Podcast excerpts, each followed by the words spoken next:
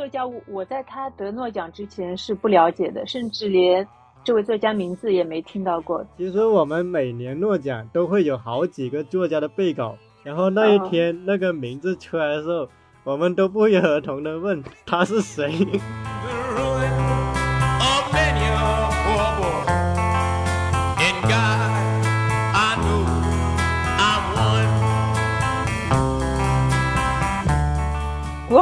自己本身也是以难民的身份从那个桑吉巴尔东非逃到英国的，所以他后面的创作风格、作品主题跟他的人生经历绝对是有脱不开的关系的。从他的小说的文笔来看，这个作家其实他的故事是写的极好看的。大家不要被他的殖民标签或者移民标签所迷惑。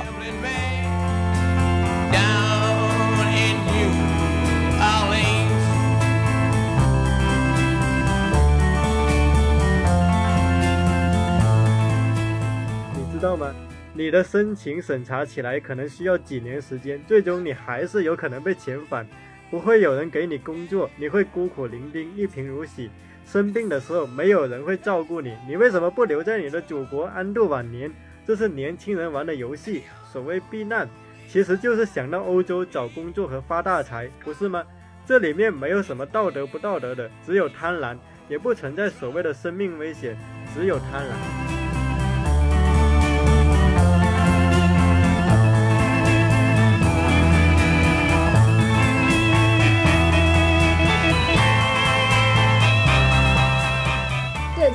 我好像看到，就是你们一个编辑，然后他在推古尔纳的时候，他发那个朋友圈有句话特别戳我，他说：“非洲人在英国和小城人在上海到底有怎样的区别？” 我就觉得确实就是，就是虽然在介绍他的时候不可避免会给他贴上各种各样的标签，就比如说后殖民啊、离散啊，但他其实就你真的阅读他的作品，会发现他讲的就是普通人的故事。Tell your children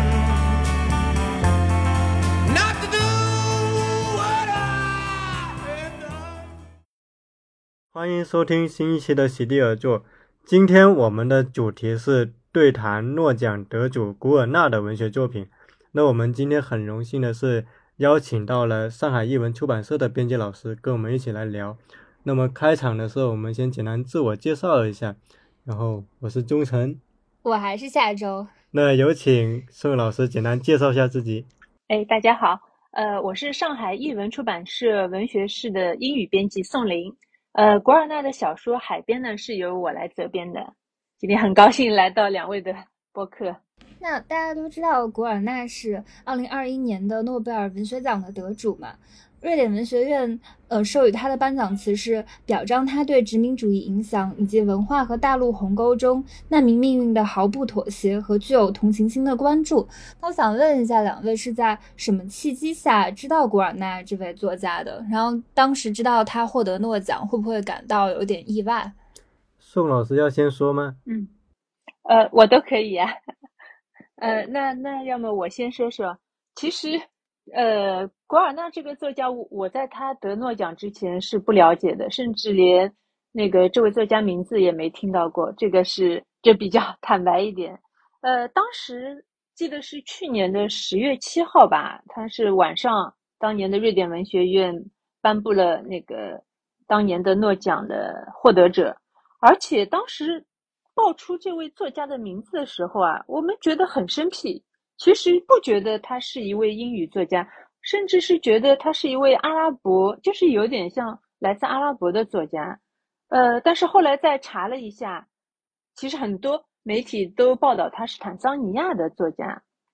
其实还不够准准确。应该来说，在维基百科上，当时对古尔纳的介绍只是说他出生在坦桑尼亚，其实也没有明确的说他是英国作家还是坦桑尼亚作家。直到那个再后来，我们译文出版社呃完全买下了这位作家的版权之后，我们再跟版代再三确认了一下，这位作家的国籍是坦桑尼亚裔英国作家。他其实到英国后来逃到英国之后，就加入了英国国籍嘛，所以在现在比较一个准确的说法，他是英国作家。出生于坦桑尼亚的英国作家。我记得那天对我来说其实也挺波折的，因为每一年其实那个凤凰网读书都会约我写一篇关于诺奖得主的稿子，然后那一天那个名字出来的时候，我们都不约而同的问他是谁，就是我们之前压根就没有读过这个作家的作品，那么这时候巨大的疑问冒出来，我们应该怎么写关于他的介绍的文章？那天资料也很少。对，其实我们每年诺奖都会有好几个作家的备稿，但是这个人真是完全没有备稿。虽然他以前也得也入围过布克奖，可是确实他的在国内的那个知名度是很低的，就在中国国内，之前也只有那个译林出版社选编过他的短篇小说。所以那天其实是我跟编辑赶快去登录那个外网。查阅关于他的英文的资料，关于就因为诺奖官网也会介绍他嘛，我们就只能急救的通过这些有限的英文资料来大致介绍一下古尔纳这个人是谁。然后据我所知，当时几乎所有的中文媒体也只能采用这种方式，或者说采访 采访研究过古尔纳的相关作品的学者，简单的聊两句。而且当时也，我记得还有一种声音是说，就是有一年的诺贝尔文学奖的得主居然没有一部 中译本，是所谓的中国出版界的耻辱。当然，这个说法是很有争议的嘛。对，但由此可见，确实古尔纳在之前是很少有人知道的这么一位作家。然后也是在他诺获得诺奖之后，其实就是译文社。我们经常那个，嗯。对，就其实就是在他获得诺奖之后，译文社不就马上迅速的签下版权，然后就是就印他的作品嘛，所以才会有这次对谈的契机。嗯，然后也想顺着这个问题，就是再问一下宋老师，就是因为我们也知道，就是在国内，就是很多读者其实对就是非洲作家或者是非洲文学是相对来说就是非常陌生的。那那就是就是译文社为什么在当初就是做了一个这么快的决定，就是要签下古尔纳的版权？就是当时会不会就是有担心？虽然他是一个诺贝尔文学奖的作家，但是那个时候我们也没有中译本，然后找翻译可能也需要时间。那会不会就是等我们把它做出来之后，又会有新的诺贝尔文学奖作家出来，然后大家的热度已经过去了，就是会不会有担心？就是国内读者就是对。嗯，的确是会有这个顾虑，因为呃，古尔纳这位作家此前在国内真的是零译界、零零翻译，也没有一部完整的长篇小说。对他这位作家，就是几乎是国内也没有呃，几乎没有学者在研究他。那我们译文出版社呃，其实对于这一点来说，是应该说是一把双刃剑。这也说明国内没有其他出版社认真的就是。呃，深挖过这位作家，所以我们当时领导啊也是 觉得，出于这一点，既然没有出版社认真的做过这位作家，那我们想到不如，呃，整体把他的版权整体引进、整体购买，然后好好的深耕细作一下。这其实真的是一把双刃剑，一方面是从零开始，一方面我们就是获得了等于像是一个处一片处女地一样，我们可以把他的作品。有机会的话，我们把他作品所有作品买下来，然后好好的出版一下。这个呃，应该说是当时我们的考量之一吧。然后另外，诺贝尔文学奖确实是具有巨大的诱惑力。大家也知道，就是其实我们上海译文之前也出过很多位诺奖作家的作品。其实只要有机会，每年的诺奖这个新闻一出来，作家一公布，所有的国内的。出版外国文学作品的出版社，他其实他都会去打听作家的版权，作家作品版权到底现在归属怎么样，在国内的出版情况怎么样？只要是做这个外国文学出版的，都会有这些小算盘。但是当然，我们肯定也是当时嗯进行过那个向版代也打听了一下这个作品的版权情况，这个作家的作品版权情况，后来了解到。他的作品是在国外是那个 RCW 版代代理的是英国的一家非常非常重磅级的版权代理公司，他代理了很多国外非常有名的作家，好多诺奖作家，包括石黑一雄也是那家那个版代代理的。然后他在中方的这边的代理是我们大苹果公司。嗯，大苹果其实跟我们译文也是有好多年的合作关系的，所以就是经过大苹果公司，我们打听到了这个作家版权是 RCW 在代理，然后最后就是经过了好几轮竞价，然后我们也是给出了一个非常高的预付金，非常有诚意的一个这个预付金，购买下了古尔纳的十本作品的版权，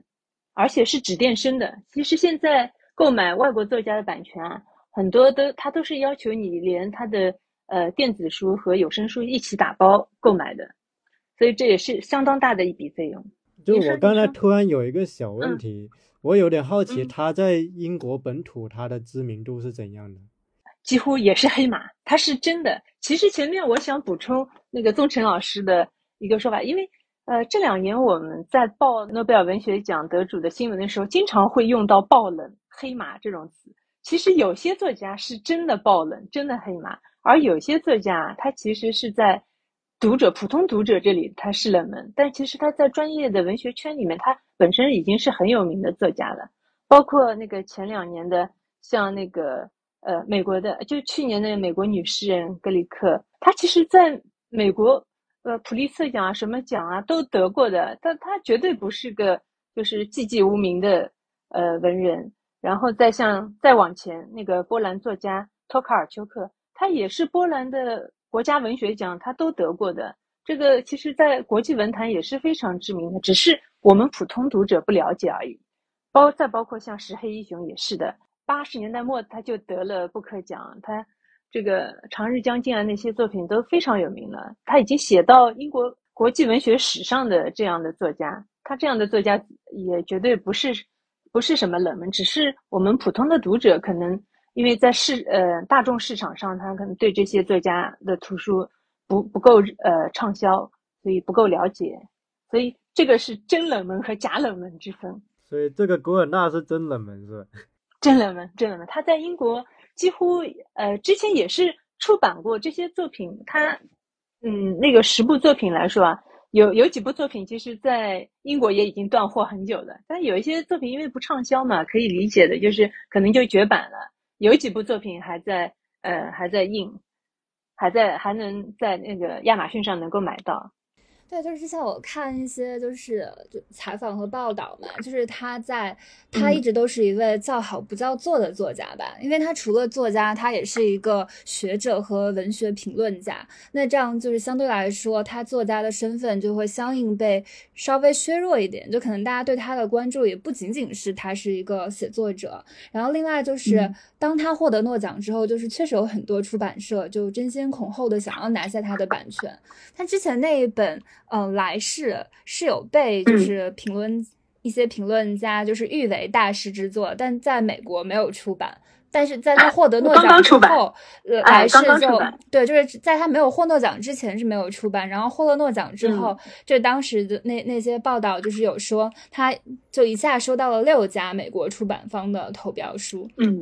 然后古尔纳他在先前就是他就是他发表获奖感言的时候，他也公开表示，就是希望自己的作品能够得到更多读者的关注，就是这样的表态，可能在很多诺贝尔文学奖当中也并没有特别多见。就他会说我已经获得诺贝尔诺贝尔文学奖，还是说我希望大家都来读读我的作品啊？就 很少有人会这么说，所以也可以就是从侧面就是可以看出。嗯，就是他确实相对来说比较冷门，然后古尔纳他自己也是可以理解，他自己的读者也是比较小众的，就是可能因为我们的文学作品，就是很多时候，嗯，还是会受到一些阅读习惯、阅读潮流的支配。那我们就是回到古尔纳作品的本身，就是也想问一下两位，就是，嗯，当你就是真正开始阅读这一位英籍坦桑尼亚裔作的作家的作品的时候，你的。感受具体的感受是怎样的？就你觉得他们的写作风格是怎样的？然后他在我们中国已出版的这些中译本的作品里面，他基本上会涉及哪些题材？你宋老师要先说吗？可以。要更可以对。呃，我先简单说说，宗成老师帮我补充。是这样，就是谈这个作家的呃作品风格啊、题材啊，其实还是要先看看这个作家的经历的。确实，古尔纳这位作家，因为他自己本身研究的就是这种殖民文学，他自己本身也是以难民的身份从那个桑吉巴尔东非逃到英国的，所以他后面的创作风格、作品主题。跟他的人生经历绝对是有脱不开的关系的。他，呃，大家可能对东非的这个桑吉巴尔不是很熟悉，大家肯定知道坦桑尼亚。坦桑尼亚它其实是由桑吉巴尔和一个叫坦噶尼卡的地区合并而成的。到在六十年代的时候，呃，当那个这两个地区合并成坦桑尼亚共和国，嗯，可以可想而知啊，当时可能会发生一系列的社会动荡。那个时候，成年已经成年的那个古尔纳，他就以难民的身份逃离了他的家乡桑吉巴尔，然后呃逃到了英国伦敦。这一段经历在他后面好多作品里面，其实都有主人公都有类似的这样的情节。古尔纳逃到英国之后，就在英国求学了，然后一直在肯，后来在肯特大学读了读到了博士。攻读下博士之后，就留在肯特大学任教。他研究的就是这种后殖民文学、移民文学。他研究的那些作家、那些对象，就是像拉什迪亚、奈保尔这样的移民作家。所以他自己本身创作的主题也基本上以是以这个后殖民文学、移民，呃，这种流散文学啊，这相关的题材为主题的。嗯，所以就是说他的。作品主题应该跟他的人生经历是密切相关的。嗯，从八十年代开始啊，这个古尔纳他逃到英国之后嘛，他就开始用英语。哎，呃，首先要说一句啊，古尔纳不是到了英国之后才开始学英语的。他的家乡桑吉巴尔其实是一个非常多元文化、多民族、多种族融合的这样一个地区，也是经历过很多殖民，有经历过德国殖民，经历过英国殖民。所以他从小其实是接受过英语教育的，也是作为一种殖民者的遗产吧。殖民的同时，也给当地带来了这种文化、呃教育、医疗这些东西，都是留给当地人民的所谓的殖民遗产。嗯，古尔纳他是接从小接受英语教育的，然后他逃到英国之后，呃，一方面也是从事这方面的求学，然后研究。八十年代开始，他用。英语写日记，他写日记的素材，后来就成为他创作的，呃，可以说是那个，呃，就是母题吧，或者说是一些他的后来的那个创作素材。嗯，八十年代他的八十年代末，他写了第一本小说叫《离别的记忆》，这本小说会在我们上海译文出版社的，呃，古尔纳作品的第二集里面出版，也就是在明年会推出的。其实他的大部分作品主题都是跟这种，呃，就是他的主人公都是来自桑吉巴尔，从桑吉巴尔逃难逃到那个欧洲文明的中心，或者说是更具体一点，大部分都是逃到英国伦敦。嗯，从我们现在已经出版的五部作品啊，《天堂来世》《海边》《赞美沉默》《最后的礼物》，从这五部作品来看，其实大部分主题都是跟移民和后殖民相关的。然后，嗯，从他的小说的，就是文笔来看，这个这个作家其实他的故事是写的极好看的。大家不要被他的殖民标签或者移民标签所迷惑，这这这是他的一个怎么说呢？是殖民啊、移民啊这种，是他的一个大的轮廓。呃，他的每部小说里都或多或少都会涉及，但是他每部作品，就是说都带有一种口述史的风格。大家读过他的作品，就一定会理解我说这句话。他每部作品其实都是像在跟读者讲一个故事，像一种呃口述史的风格，就是一种娓娓向读者娓娓道来的一种感觉。呃，他的前两部作品《天堂来世》应该可以看作是那个就是一对姐妹篇，然后《赞美沉默》和《最后的礼物》呢，也可以看作一对姐妹篇。也就是说，他的已经出版的五部作品啊，我们总结一下，可以看成是古尔纳的两套笔墨，《天堂和来世》，它是讲述的这位作家就是讲述了他的祖辈桑来自桑吉巴尔他们祖先那一辈的故事，时间背景大概都是发生在一战前后，追溯他们桑吉巴尔的祖辈，呃，发生的很多，包括殖民战乱带给他们那个祖先的发生的很多故事。然后像赞美沉默、最后的礼物，包括海边，其实都是呃，或者说是移民的一代、二代，他们来到了西方，来到了这种欧洲文明的中心，来到了那个英国伦敦这种第三呃，就是对于他们来说是来到了一个陌生的国度，一个西方文明的中心。然后主人公他们自身。就是发现与与这个是与周边的社会、周边的这个新的文明格格不入的那种感觉，也就是说，其实是他的五部作品可以分成这两套笔墨。我们后面再慢慢的再聊他的。其实每个故事啊，都各自虽然都是移民或者殖后殖民的主题，但是每个故事都各有千秋，都非常抓人的啊。东城老师可以帮我补充一下。我刚刚听的时候，我想到两个有趣的细节。第一个是在《海边》这部小说里面，因为它其实讲到一个就是以难民身份去往英国的桑吉巴尔的中年男人，就有一个他其实是双主人公，就是他是切换的叙述口吻。那其中一个叙述者就奥马尔他们，他就说我是一个移民来寻求庇护的。那这个人呢，他在通过那个边检的时候，有一个很有趣的细节。就其实啊，他是会英语的，他是懂英语，但是呢，他知道那个西方的文明世界，他们对这种难民会有一种刻板印象，而且他知道，如果我表现成他们以为的那种刻板印象，反而更可能的引起他们的一种同情。就是在这这里面的有有一个很有趣的一个古尔纳。埋下一个细节，就是这个懂英语的这个难民，反而在面对这个边检人员的时候，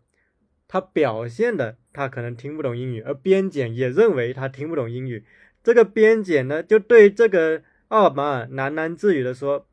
你不会讲英文，你可能永远不会讲。老年人学习一门新语言是非常困难的，你知道吗？”你的申请审查起来可能需要几年时间，最终你还是有可能被遣返，不会有人给你工作，你会孤苦伶仃，一贫如洗。生病的时候没有人会照顾你，你为什么不留在你的祖国安度晚年？这是年轻人玩的游戏。所谓避难，其实就是想到欧洲找工作和发大财，不是吗？这里面没有什么道德不道德的，只有贪婪，也不存在所谓的生命危险，只有贪婪。这种伪装、欺骗以及他人面对自我的这种刻板印象和傲慢，其实啊，如果我们换一个角度，我们就能更能理解。因为这种傲慢跟成见不只存在于难民的书写里面，也存在于我们生活的时时刻刻。举个例子，一个小地方的人来到北上广这样的大都市，他有没有可能面对北上广的上流的社会的人对你这个？像我们现在是这个舆论很流行一些充满刻板印象的词，比如什么小镇做题家，嗯，对对对，对，那这种对于小镇做题家的这种很刻板印象的词汇，是不是对于小地方考试考上来的人一种一种很武断的归纳呢？又比如说像是躺平啊，或者像佛系这些，你就会发现刻板印象是无处不在的。充满在我们的生命记忆里面的，所以我在读古尔纳的作品的时候，其实我首先想到的反而不是所谓的难民或者说后殖民的标签，而是他会想到我们生命中无处不在的那种刻板印象、偏见、傲慢。我觉得这是第一点。第二点是古尔纳的作品里面有一个很。重要的关键词就是叫做谎言，或者叫一个人的自我欺骗。当然，我这里先暂时我抛出，嗯，我注意到的一个小点，这点大家后面也可以围绕这个谎言进行补充。就是比如说，除了前面我在海边提到的这种谎言的叙事，还包括了像是赞美沉默里面，其实你也会发现，当这个来自非洲的男人他重新返回故乡了之后，嗯，他依然不得不选择隐瞒他在英国的一段历史，但是最后这个谎言仍然要面对可能要被戳破的时候，当然这个后面我们可以具体的展开。那我之所以提到这两个小点，是因为我觉得在今天其实要谈论一位非洲作家，或者说从非洲移民的作家，很困难的一点是我们不得不与很多刻板印象做斗争。嗯，是。换言之，当我们谈论一位他本身已经跟刻板印象做斗争的作家时，我们不得不重复这种工作，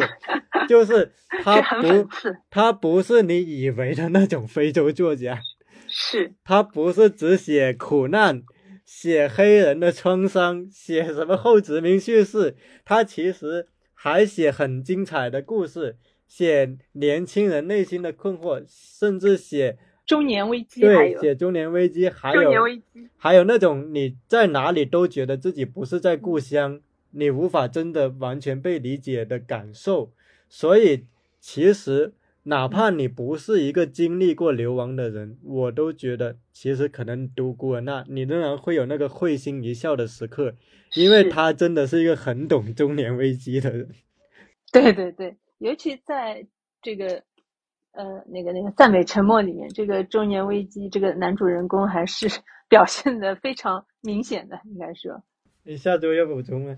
对，就是之前我好像看到，就是你们译文也有一个编辑，然后他在他在推古尔纳的时候，他发那个朋友圈有句话特别戳我，他说，呃，就是非洲人在英国和小城人在上海到底有怎样的区别？然后我就我就觉得确实就是就是虽然在介绍他的时候不可避免会会给他贴上各种各种各样的标签，就比如说后殖民啊、离散啊，嗯但他其实就你真的阅读他的作品，会发现他讲的就是普通人的故事。那当然他会写就是。这些殖民给他的国家带来的创伤，然后还有就是种种就是不同的文化在他身上的撕扯，但他不是以一种非常宏大的叙事的手法去处理这些东西的，他用的是还是一个非常个人的叙述，但是你可以从这个个人的当中看到那一些东西在个人身上留下来的痕迹。毕竟生活都是一个个的人在过嘛，就是包括刚才宗臣也说到的那个，像是呃在美沉默里面比较典型的，就是体现出主人公的一种欺骗。然后我也会发现，欺骗它是一种。就他自我保护的方式，也变成了一种他的策略。就比如说，嗯，就是赞美沉默，他讲的就是一个中年男人，然后他，嗯，他在英国的时候，他对他的情人就是就是骗他，编造他自己家乡的故事，但是他对他的家人有隐瞒了，他在英国其实已经和一个女人就是组建了家庭，虽然没有结婚，但他们还有女儿，但是他的父母根本就不知道。然后当他有一个机会回到自己家乡的时候，他的家人还要跟他。还要跟他安排相亲，他就不得不用一个又一个的谎言，就是去，就是填补自己说的这些东西。呃，如果我们很简单的说，就是说，比如说有一个人，然后他来到了另外的一个远离家乡的地方，然后他还跟一个女人有了孩子，但是他又不跟这个女人结婚，他也不告诉家人 他已经有了这样的生活，那你可能会说。他是一个渣男，但是如果你把这个非常粗暴的这种判断放一边，然后你就仔细想一想，他为什么要这样说？他为什么就不能那么就是很诚实的，就是告诉他的爸爸妈妈，他已经就是在英国已经有自己的生活了？就是为什么呢？这是一个非常困难的事情吗？然后你读下去会发现，确实非常的困难。他就是不断在逃避。对，就但是你会发现他不得不逃避。就可能在某种情况下，逃避已经成了他自我保护的一种方式。嗯，我觉得就好像就是像是赞美沉默里面，它有很多的细节非常有趣嘛。就当他和他的就是这个情人还没有他的女朋友还没有生小孩的时候，其实那因为他是跟白人谈恋爱的嘛，然后那个白人的中产的家庭实际上是非常不喜欢他的，但是在那个他女朋友的父亲还没有知道他。的女儿怀孕的时候，他还能够就是好像以一个类似局外人的身份跟他探讨一些就是问题，比如说你们的国家是怎样的，然后你们文化是怎怎样的，然后这个这个这个主人公他就会故意编造一些就是刻板印象来满足这个人，就是这个白男 对对于非洲的想象。但是等他发现自己的女儿真的怀孕了，真的要生出一个就是非洲人和英国人的混血儿的时候，然后他就就是就是。就很就陷入了一种崩溃，然后这个主人公他回到自己家乡的时候，然后他受到了另外一种冲击，就是他在英国的时候，他其实是一直都被这个刻板印象包围，但是他回到家乡的时候，他又会发现家乡的生活是他无法忍受的。然后里面有一个非常呃，就是好的一个小的细节，就是那个堵住的没有办法疏通的抽水马桶。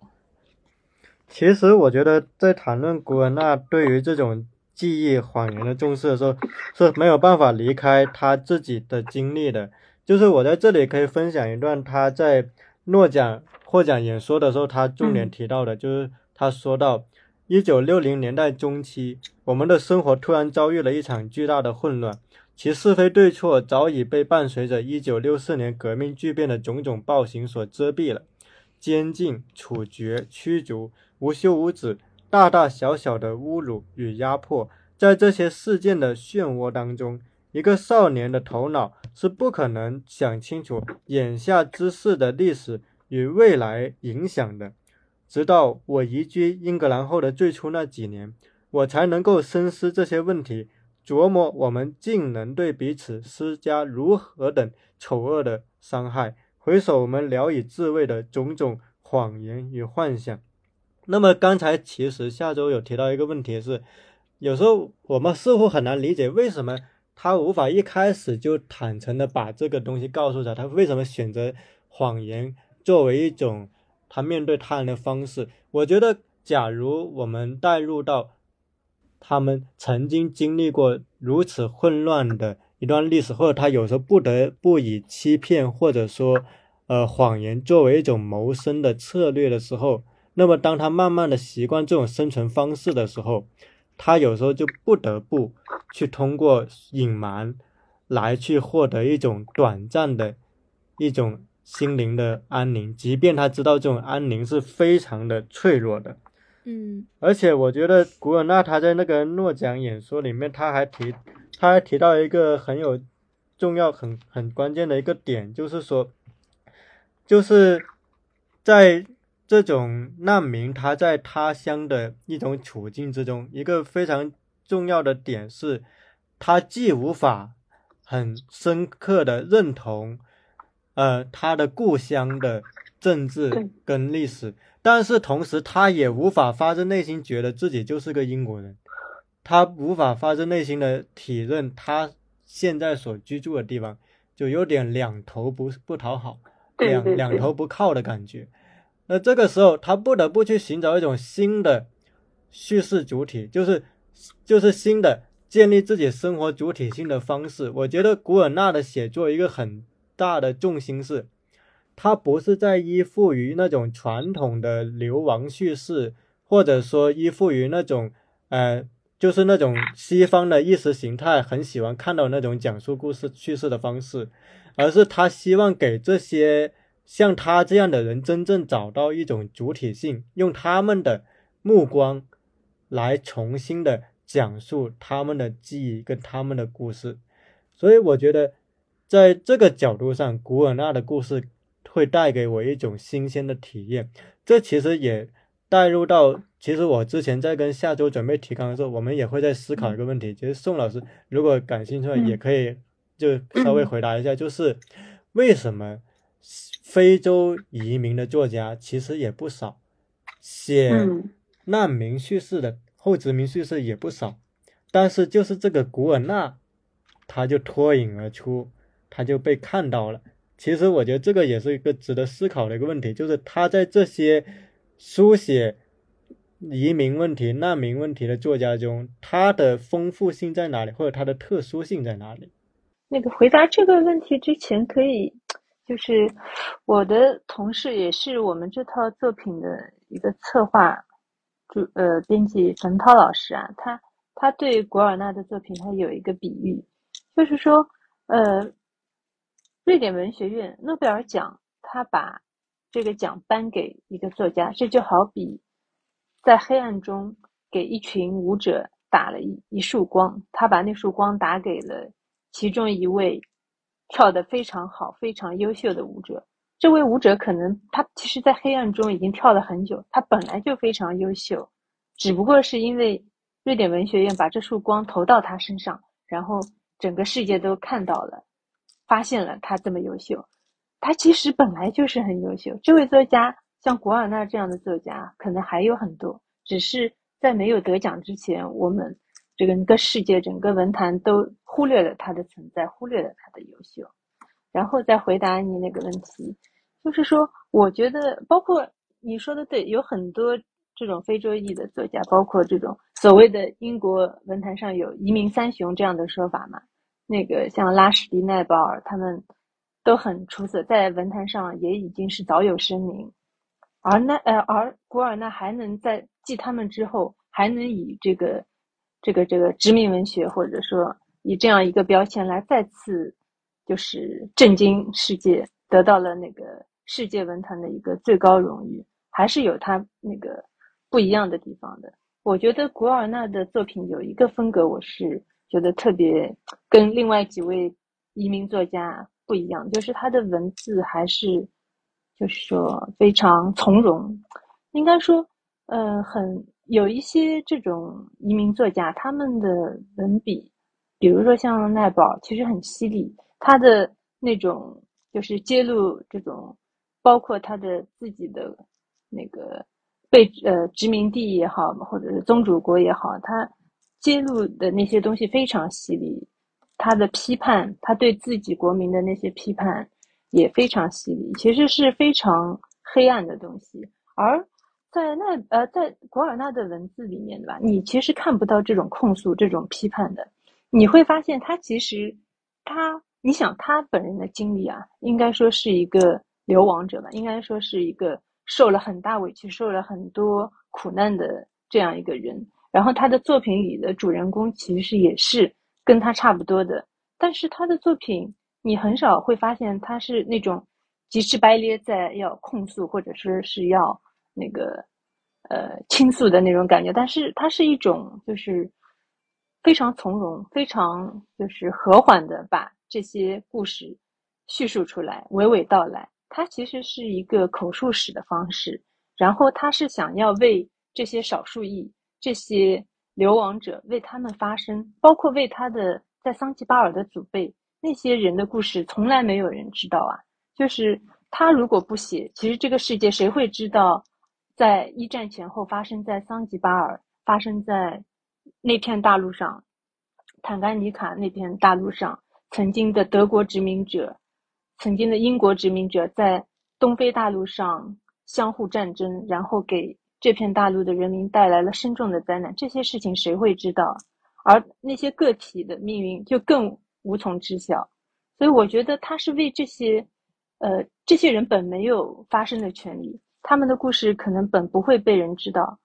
而古尔纳就是，就通过一种非常和缓、非常从容的方式。把这些人的命运悲欢离合还娓娓道来，这是他一个文字上作文作品风格上非常好、非常出色的地方。我觉得，其实我在想，他之所以不采用一种控诉型的文体，可能也是这种控诉型的东西太轻易了，甚至会消解掉许多复杂的东西。而且，控诉型的文体很容易沦为一种政治宣言。但是古尔纳的作品里面显然有。比政治宣言更余韵悠长的东西，他不是在通过呈现故乡的苦难来为一种西方式的观念背书，但同时他也无意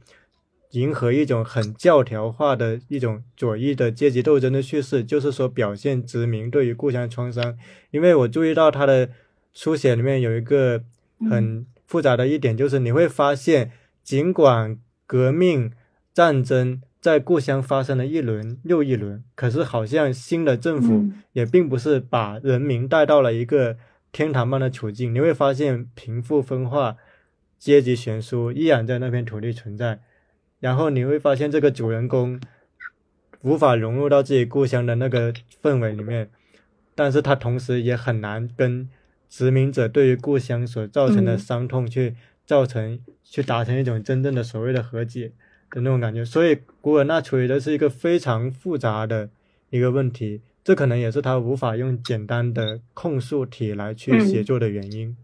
对，就是对呃，就是在这儿想说，就是在读《赞美沉默》的时候，就有有几个细节也是印象比较深刻。就是当他在回到自己故乡的时候，他好像是有见那个总理吧，然后他就是跟他聊天的嗯时候，那个总理就是还就是八卦起他自己的私人生活，然后那个时候他其实就还是有一些震惊，就是为什么你要跟我聊这些？为什么就是你作为这样的一个位置的人，你还关心的是这些？那么就看来，就可能这样的人，他根本就不会去处理，就是每家每户都堵塞的马桶。然后我、我嗯确实对马桶这个就是特别的深刻，因为它就是一个非非常小的点，它就是把一个非常宏大的一个历史放到一个非常个嗯人的叙述里面。就我们每天生活可能碰到的就是这个东西，那为什么就是就他自己的这一片他这样的那个土地，但是他的管理者却处理不好这样子的事情呢？就好像是如果放置到我们自己生活当中，它应该是一个非常基本的东西。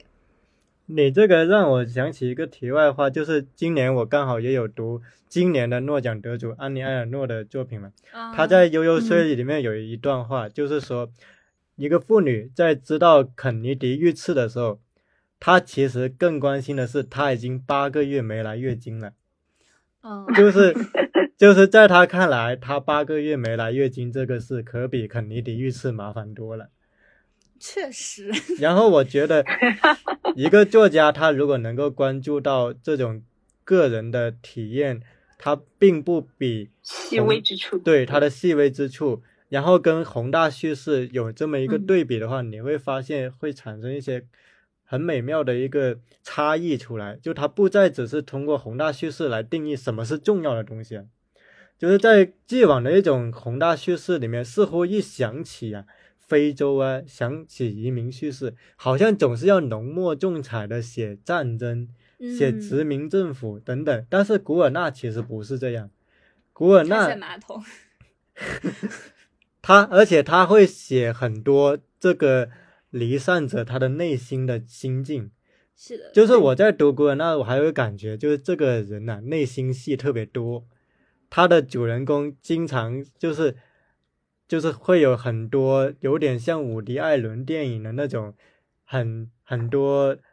谈论或者说敏感揣摩他人想法的部分，就内心独白，对，对，所以其实他的小说里面这种小幽默，或者说甚至说呃自嘲这个东西嗯，还是很足的在里面的。是的，就是呃，就是还有一个赞美沉默的那个小小的细节，就是他就是他有他有不小心弄丢了自己的护照吧，然后他那个时候刚好是从坦桑尼亚飞回英国吧，然后是不是？然后然后他就当时他就非常的焦虑，他想。天呐！我作为一个非洲人，然后我还从非洲过来，然后我到了英国，该怎么样证明我自己不是一个非法移民呢？然后到最后，等他把那个护照找到了，然后他心才落地。我觉得这样的细节也非常好，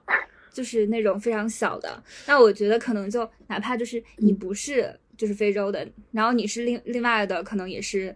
比如说第三世界的，然后你你进入到了这样的一个环境，你也可能会因为各种各样的小的细节，然后突然之间那种种种的刻板印象，就是对你加注在你身上的刻板印象，都会在那一个瞬间向你涌过来，你就会变得非常的担心。所以这也是为什么我也看到，就是很多的那种评论，对他对于他来说都说，就是他写的也是一很多人就是共同的那些的想法，也不仅仅只是非洲，就是他写，就是他能够唤起非常多的那些移民、那些流离失所、充满忽视、敌意、冷漠环境当中挣扎求生的人们。就是它不仅仅是涉及到了非洲，它还是关乎到了我们每一个普通的人。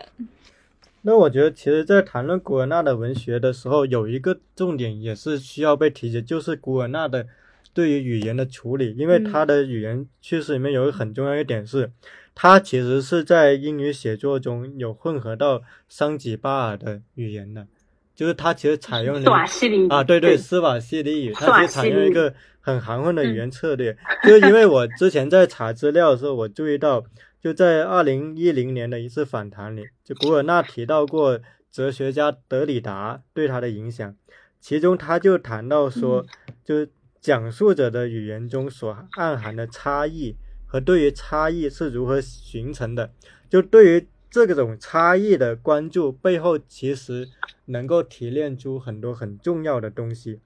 那在古尔纳得奖的时候，其实当时很多人会拿古尔纳跟另一个非洲作家做对比，就是恩古吉提安哥。因为其实我们知道，之前恩古吉他是一个大热门嘛。那恩古呼声非常高。对，那恩古吉他其实是更提倡那种更加纯粹的所谓的非洲的本土语言的写作。他其实是一个非常的左翼的这么一个写作家。他。但是呢，古尔纳他其实采用的策略，就刚才我们说的，就是在英语写作中混合斯瓦西里语的单词，就这一点，我觉得其实也是可以值得被看见的。而另外一点是，古尔纳他的写作的题材也是相当的丰富的，他其实也会写到关于信仰、泛性恋或者神秘主义，包括知识分子生活。等等的东西，所以我自己一直坚持是很难把它完全的概括为所谓的后殖民作家或者说移民作家。我觉得那样的话会窄化我们对于古尔纳这位作家的一种认识在里面。嗯，对。然后其实宋老师刚好其实也可以跟我们讲一下，就是，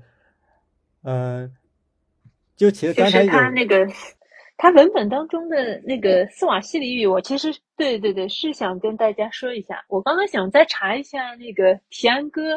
呃，用的是那什么语言？他他其实这个作家也是常年在那个诺奖那个榜单上的，每年几乎那个一到诺奖季，大家也会就提前，记者们也会提前想要准备好这个稿子，就怕田哥获奖，因为田哥以前。呃，他原来也是用英语写作的，后来那个都到了某一个时期，他觉得还是要用自己本土的语言，是那个肯尼亚的当地的是叫什么尤吉库语嘛，还是什么语？就差不多，嗯，类似于他当地的语言。后他后来就一直坚持用这个自己当地语言来写作，哎，这就跟古尔纳就不一样了。古尔纳他的母语是斯瓦西里语，斯瓦西里语其实在那个。呃，非洲在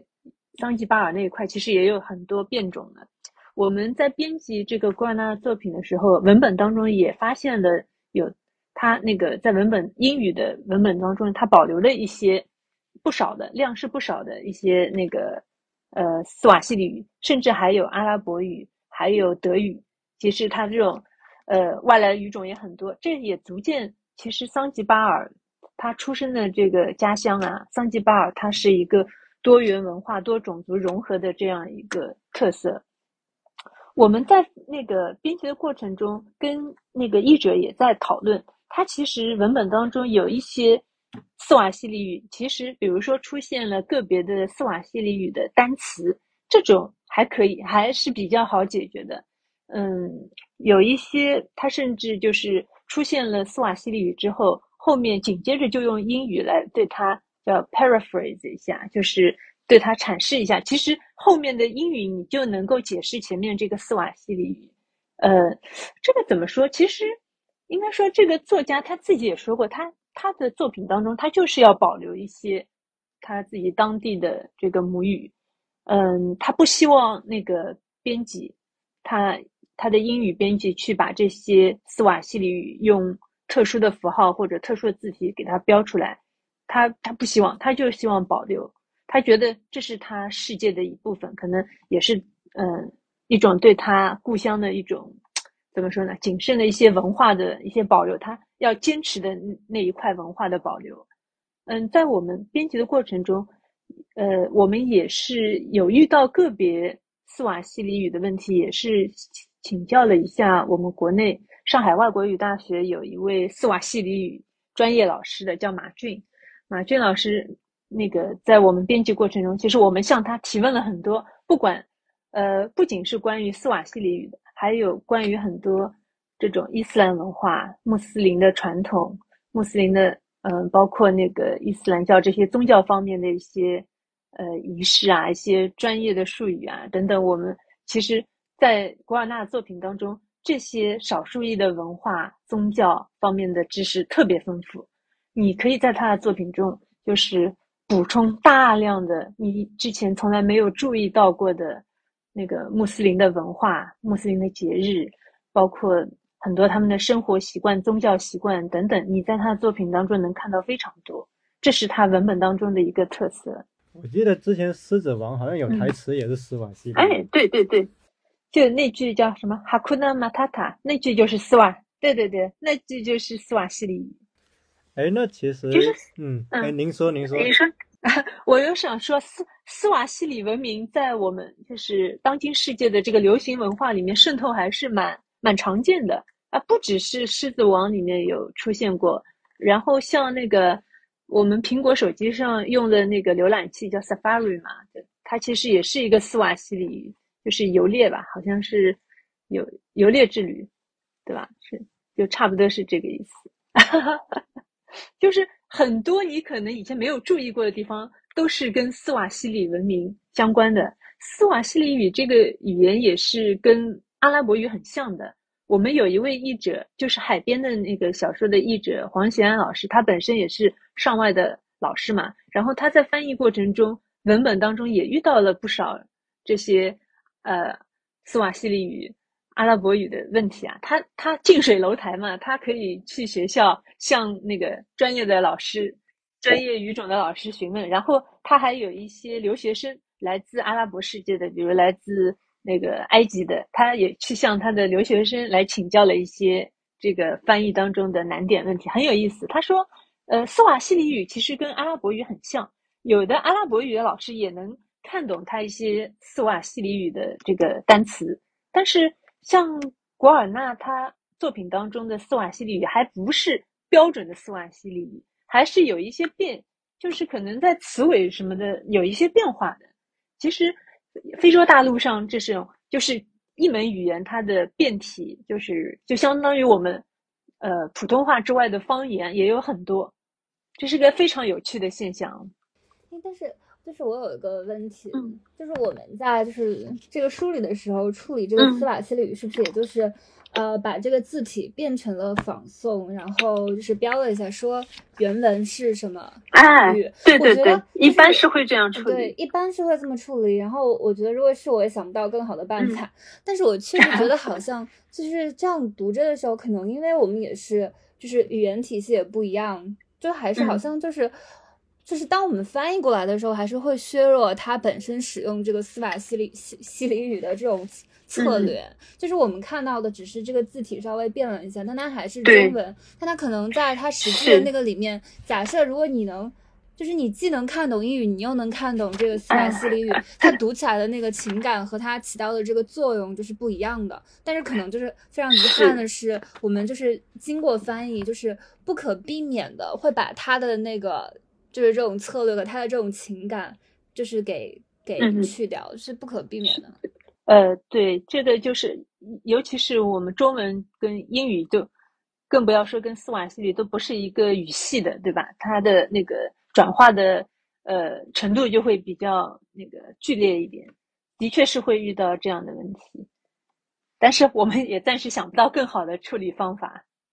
哎，那其实宋老师是海边的责编。其实我们刚才聊了很多，就是关于赞美沉默，关于最后礼物。其实宋老师也可以跟我们分享一下，就你在读海边的时候，你觉得有哪些有趣的细节，或者这个故事打动你的点在哪里？哎，我觉得海边的故事，我后来那个这五本书出版之后，我也都读了一下。其实我觉得还是海边的故事最好看，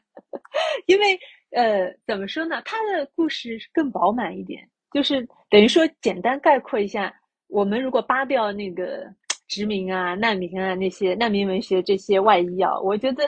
可可以简化一下，这个就是一个复仇与宽恕的故事嘛。其实是我们一个呃普通读者非常好理解的一个主题。这个千百年来，多少伟大的作家都写过这样的那个这个这个题材的小说。嗯，从莎士比亚开始，说到莎士比亚，我觉得。其实古尔纳的作品里面也有很多莎士比亚文学的传统在里面。有心的读者应该是能看得出来的，多少能看出来一点。还有古尔纳的作品里面还有很多这种阿拉伯文化，包括像《一千零一夜》啊什么的，它的叙述方式有点有点嗯，就是模仿《一千零一夜》，就是天方夜谭的那种叙述结构的。海边，它这个故事用一句话总结，大家看过《白鹿原》吧？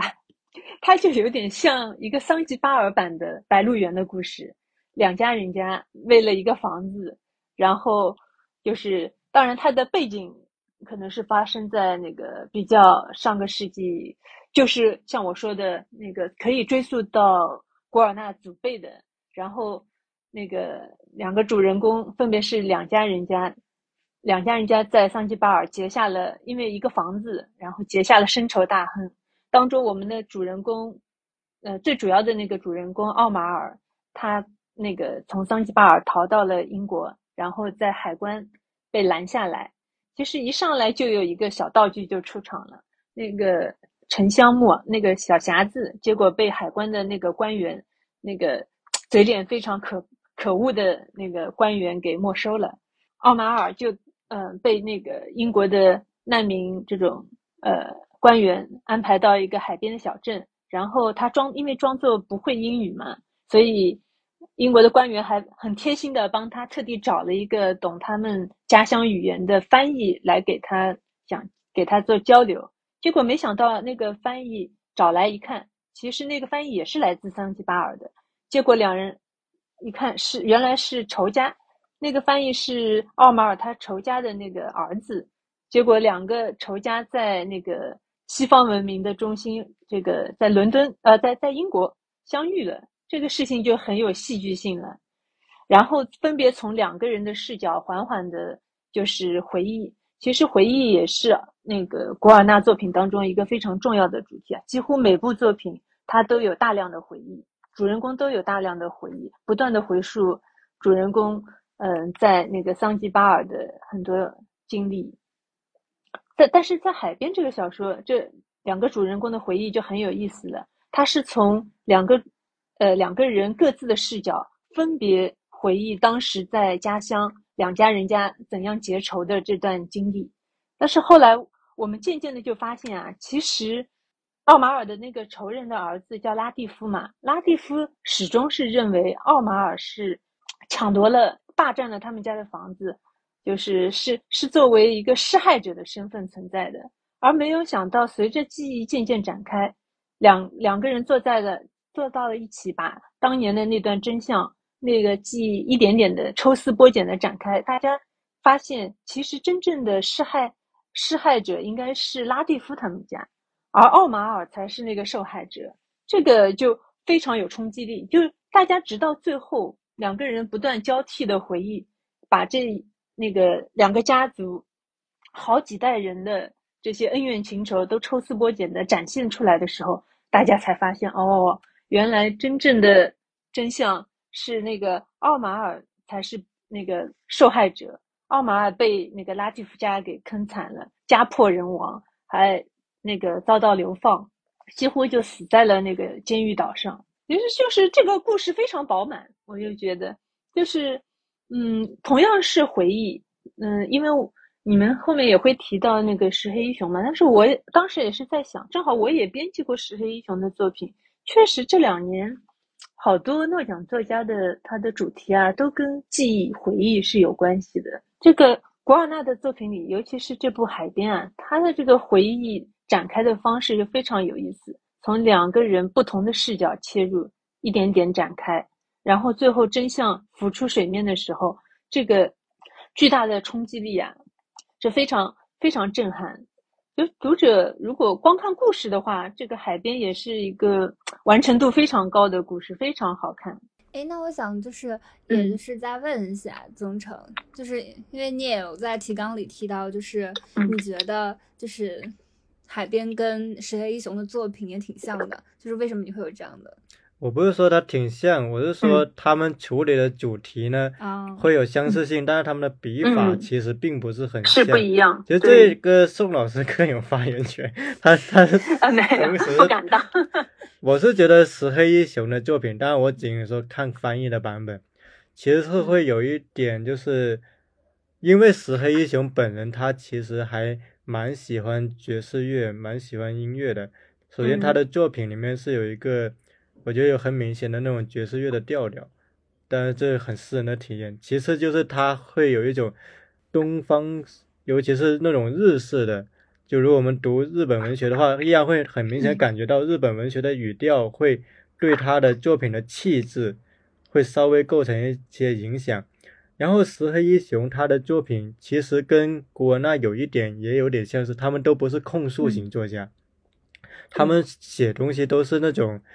不急不躁，然后有一种很舒缓的一种流动的气质感觉，而且他们嗯。很注意的是给你表现出来同一段记忆在不同的叙事者中可能是截然不同的面貌，也就是说，嗯。他们都很关注于，就比起记忆本身，他们更关注于人们如何讲述记忆，以及在这种讲述记忆的策略的不同之中，那种朝向我们内心深渊的那种巨大的一种分歧性在这里。我觉得他们共同在处理这种分歧性，以及这种分歧性对我们的生活、我们的记忆是如何影响的。那么再延伸到像古尔纳，我觉得古尔纳他的作品，尤其是像海边的作品，其实啊，古尔纳的作品戏剧性是很强的。嗯就是有时候我们对纯文学有种误解，我们下意识可能会觉得纯文学戏剧性不强，但其实不一定。就是你如果把海边作为一个悬疑故事也是可以的，它前面它其实吊着你，它怎么吊着你？其实读者其实会很期望看到这两个人对峙，而且你可能一开始可能会觉得哇，这么大的深仇大恨，那对峙起来是不是嗯 火花四溅？但其实不是，但其实他们非常克制对他们是用非常克制的方式讲一个嗯其实非常大的创伤。那这个时候，他的文本的张力反而更足了。而且，就正如宋老师刚才讲到，当你发现这个最后的真相跟一开始的叙事截然不同的时候，你就会你就会由衷的感到一种内心的冲击。然后由此，我也会想到，就是刚才其实宋老师提到一个问题，就是会诺奖这几年，诺奖评委会这几年尤其关注这种处理人类如何面对记忆的这种小说家。那么，其实我在想，有没有可能他们那么关心这一点，是某种意义上我们就正好活在一个后真相时代，而在这个后真相时代里面，每个人都在争夺对于历史的叙事权，对于真相的叙事权。也就是说，当我们看到自媒体、看到新闻、看到媒介铺天盖地而来信息的时候，我们每个人都在掌握一套叙事方式。也就是说，嗯每个人都有定义他以为的真相的方式，但是这个所谓的真相，又永远是受限在个人的视域的，而这种个人的视野又深深的受到了我们所处的环境，它背后的政治技术，比如说算法，算法推送给我们看到什么，比如说我们的立场、我们的价值观，其实受很深刻的受到这些影响。嗯也而而且我注意到，我注意到在诺奖颁给石黑一雄的呃颁奖词，包括给那个呃古尔纳，包括给今年埃尔诺的颁奖词里面，其实他们都提到文学如何去弥合撕裂，文学如何去面对今天大家的所面对的危机。所以嗯，如果要去回应为什么诺奖评委会会频繁的注意到关于记忆的文本的时候，我觉得某种意义上也是嗯他们在试图去回应文学去如何面对今天我们所处的这种身份的记忆的讲述的撕裂，所以其实可能是有这个考量在里面的。像石黑一雄，他有的作品里面不但就是出现了个人记忆，还要处理个人记忆和集体记忆的关系。像在那个被掩埋的巨人这样的作品里面，其实我们也能看到一点，就是作者也在探讨个人记忆与集体记忆，它要它是怎么样一个关系。哎，对我前面其实。呃，忘了那个像海边里面，我还想是有一个有一些小细节想要跟大家分享的，因为我说古尔纳的作品里面是有莎士比亚的这个文学传统的，因为有有一句话，因为上次我们也请来了译者和另外同济大学的汤维杰老师做了一次活动，他们也都记忆犹新的提到了有一个细节，就是当中一位主人公拉蒂夫啊，他。他其实也是从桑吉巴尔，呃，先到了东德留学，然后再逃到。他只不过跟那个奥马尔的逃难经历有一点不一样。他逃到英国之后啊，他其实是作为一个知识分子，他的内心其实也是非常脆弱敏感的。有一回他在大街上跟人撞了一下，然后对方就骂了他一句：“你这你这个嬉皮笑脸的黑摩尔人啊！”这句话这个冲击力是非常强的。因为他一下子就让人想到了那个莎士比亚的作品，那个《奥赛罗》里面，奥赛罗他就是个那个黑摩尔人嘛。黑摩尔人他其实是一个带有那个贬义色彩的，就是也是泛指黑人嘛。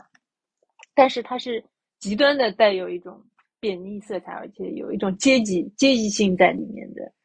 那个主人公一下子就心里就受不了了。然后就纠结于这个黑摩尔人，他就他就那个思前想后，心里非常敏感。然后他还去查了字典，要查出这个摩尔人的这个这个词源用法。这一点就是 非常有意思，从这里应该是能看出的。对，还有嗯，哎，宋老师您说继续说，您先继续说。我还因为我还想到另外一个结构，就是结构上的问题，就是。这个海边的结构，它就是，比如说拉蒂夫回忆一块，然后奥马尔回忆一块，拉蒂夫回忆一块，奥马尔回忆一块，他们就是相互交替的这样一种结构啊。跟莎士比亚的很多戏剧里面，就是比如说那个像《威尼斯商人》里面那个叫什么贝弗门，是是那个叫贝弗门吗？我忘记了，它也是两个地点相互交织的两。两段情节相互交织的这样来，这种结构其实也很莎士比亚式的。我觉得海边有种剧场感，就是啊，对你想象一下，一开始先是一个人，他用他的方式独白讲述，然后灯光转到另一面，嗯，另一个人讲述，然后到慢慢的递进，最后这两个人交汇了，就这种感觉。对。在最后那条线交汇了，交汇到现代的那个英国了。对他，他就像这的确是蛮有意思。对，它是个多声部的文本。嗯嗯嗯，对，是。我觉得可能是相，因为这一点，就相比起就我读这么多几本，其实说实话，我私信里我最喜欢的两本是《海边》跟《赞美沉默》。啊。对，因为我会觉得他们在声音上是更加丰富的。包括是个多多声部的这种，对，对于包括对于那种故事性跟文学性的结合，嗯，就其实那个赞美沉默，他其实也是最后有个转折的，所以他最后就是那个人，他后来最后回到英国了，但是呢，对的，他的情人那个艾玛，他又找了情人，背叛了他，对，就是他最后又遭遇了一次背叛，但其实那个处理啊，就古尔纳处理不是很悲情的，而是有点，嗯。有点荒诞滑稽的，就是甚至有点轻喜剧的一种感觉。就古尔纳其实不是一个喜欢把故事处理成那种感伤型的问题的，就苦大仇深的。对他相反很喜欢自嘲，很喜欢反讽。嗯，对对对。其实这一点多少，我觉得跟石黑一雄也有那么一丢丢的不太一样。我总觉得石黑一雄读石黑一雄的作品，有时候会让我想起那个啊英格兰的天气，就尤其是。那种就有点灰灰的雾的那种，有点阴冷潮湿，然后一个人在自家一边这个一边感受着窗外这种天气，一边他自己在听着爵士乐，他的那种感觉在那里。嗯，然后其实刚才有说到石黑一雄，我觉得可以补充的一点是，因为我自己印象深刻的有一部石黑一雄的作品叫《浮世画家》嘛，他其实嗯在这个小说里面就有处理到，在日本二战之后，日本人他自己他怎么去面对自己的祖国发起了侵略战争这么一件事情。嗯然后石黑一雄注意到一个很有趣的点，就是哪怕在那些呃承认日本侵略了其他国家，呃有反思的这些日本的国民里面，但是仍然有一种很暧昧的心态是什么呢？是事情都已经过去了，这个苦难都已经发生了，难道要让我们新一代人一代代的去承受上一代的罪孽吗？也就是说，在这种呃日本性的反思里面，有一种暧昧的地方在于，嗯他们希望通过一个道歉，将这一代跟上一代的责任撇开，然后他们说嗯这是之前的人犯下的过错啊，为什么要我们这一代还继续承担呢？你就会发现，在这种反省之中，其实存在着一种避重就轻，或者说他并没有达成一种真正的深刻的对于历史的一种忏悔。那么石黑一雄其实是有关注到这个重点。那么他在里面谈到的一个日本人他在谈论这个历史常见的口吻是什么？就是说，虽然啊，我也知道日军侵略了别的国家，但是我们国家也遭遇了那个长崎广岛的原子弹的灾难呢、就是这个叙事就会突然变得非常暧昧，就是说，在他的小说里面，日本人经常用来规避这个战争责任的过错是，我们也都是战争的受害者，就我们都是受害者，所以大家就不要谈这个责任，大家就就此撇开，继续从此新的生活。但是其实这种反思是特别具有暧昧性的。就刚才谈到石黑一雄的时候，可能我也想补充这一点在这里。嗯那个其实石黑一雄，呃，比如说像他的代表作《长日将近》这样的作品啊，它就是一个主人公的回忆，它不像那个古尔纳，他是那个有两个主人公交替回忆，但是他一个主人公的回忆啊，他就足以撑起整部作品，而且是他的回忆也是层层的递进，然后大家读者在阅读的过程中，你就发现他的回忆呀、就是一步步往前推进的时候，你就会产生一些疑问。他的他的回忆的那个叙述口吻啊，也会有一些犹疑不定，也有有一些躲避、闪躲的那种犹豫在里面。到最后，然后主人公好像突然那个撕开了他的那个坚硬的盔甲，好像就撕开一条裂缝，让大家看出来他真实的情感流露出来，跟他之前的那些所谓的回忆、所谓的一些借口啊，或者呃托词也好、借口也好，一些这种真相上的那种反差。呃，这是石黑一雄的他的那个这种所谓的不可靠叙事的一个特色吧，其实是带给人一种非常巨大的这种情感冲击，也是到最后啊，就读者会这种心理上非常受到震撼。哎，我突然想到一个可以补充的点，就是其实宋老师也可以跟我们稍微讲一下，嗯就是译文社在签了古尔纳之后，就是为什么能够那么快的就出了古尔纳的五部作品，这里面当中的分工是怎样的，以及可能中间可能遇到怎样的波折。嗯，可以跟大家从头 讲一讲，因为是二呃，古尔纳是二零二一年的十月份获奖的，然后我们上海译文就觉得马上表示出兴趣，想要那个购买这这家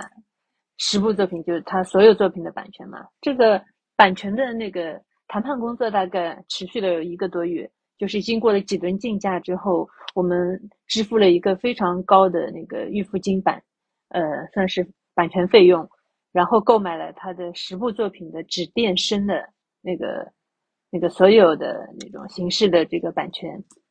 大概在十一月底的十二月初的时候，这个版权才刚刚敲定。那接下来，因为我们是打算要在第二年的，就等于在二零二二年的十月份之前，先推出他的五部作品。他一共十部作品，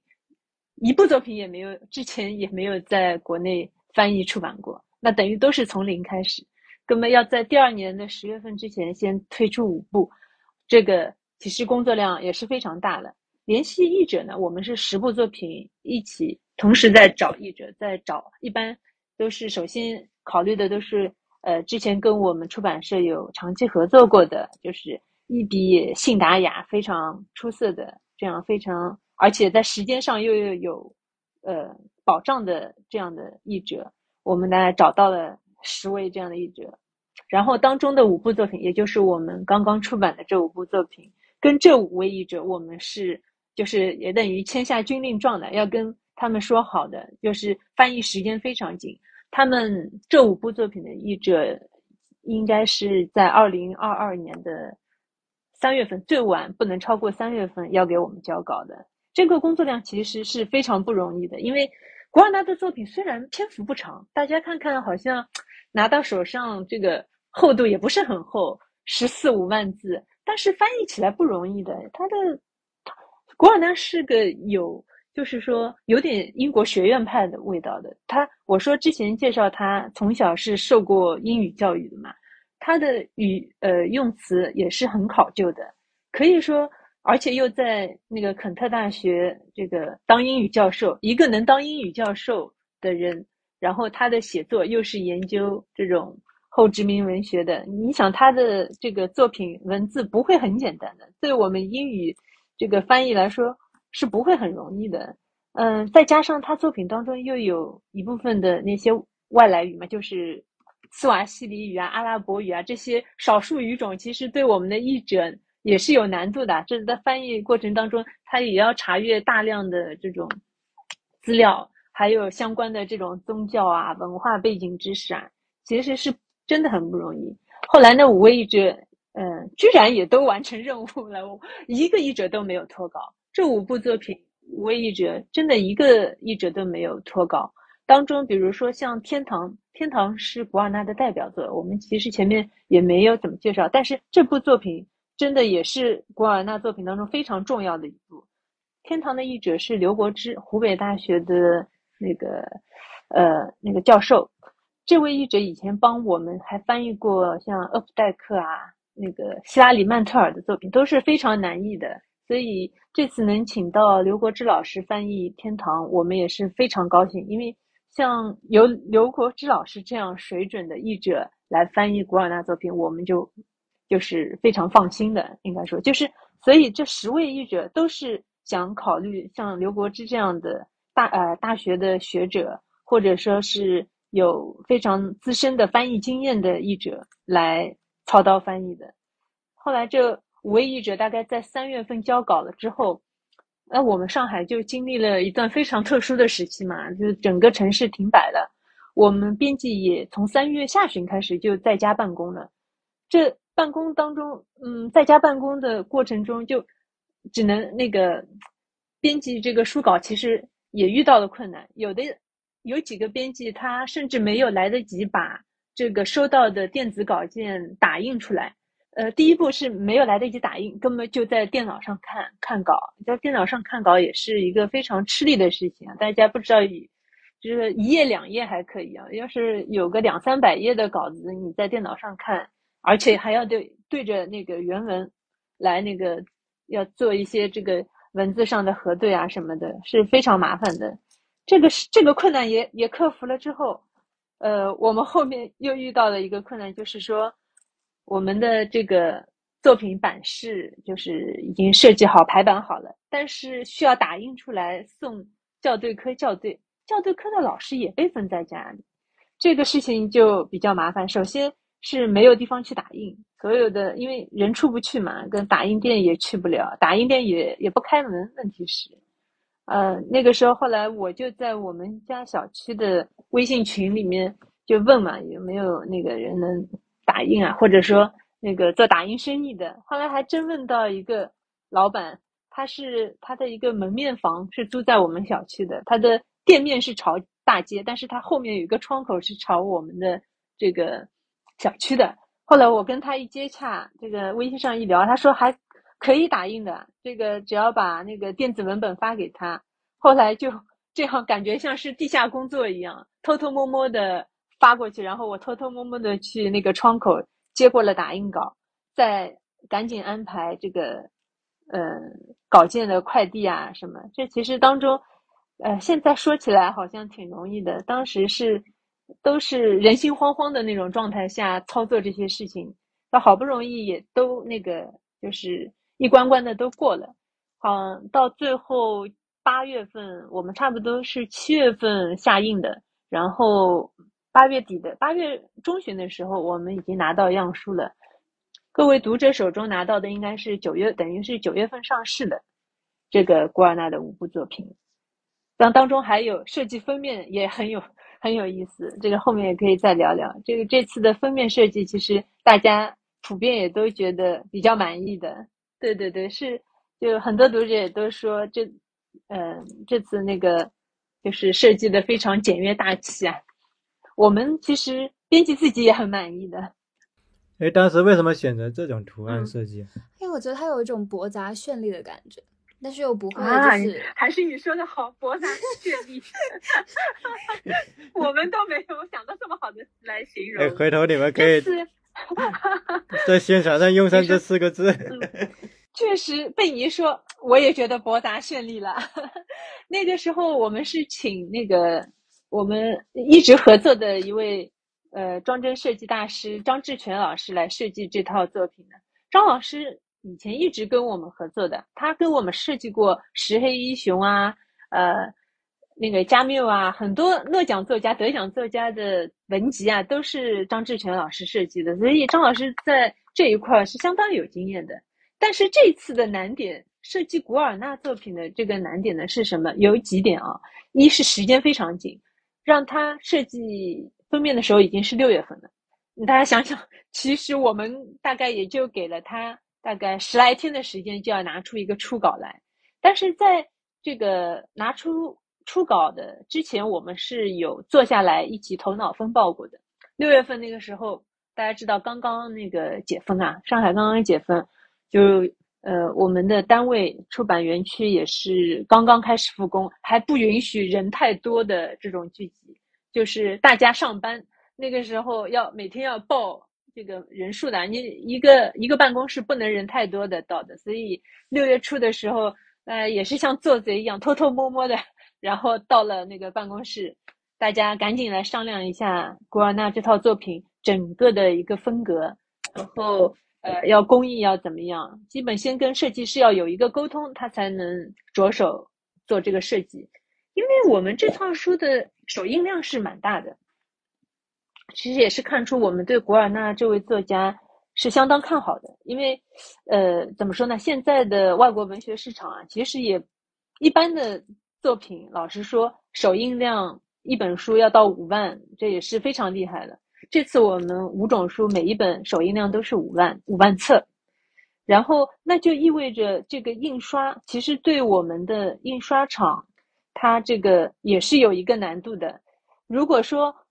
封面的工艺用的特别复杂，设计工艺那个弄得特别复杂的话，工厂在进行这个装订啊、装呃包装方面，它其实是有难度的。所以我们对设计师提出的要求是，你这个设计工艺、设计理念要超前，但是这个工艺要尽量就简不就繁，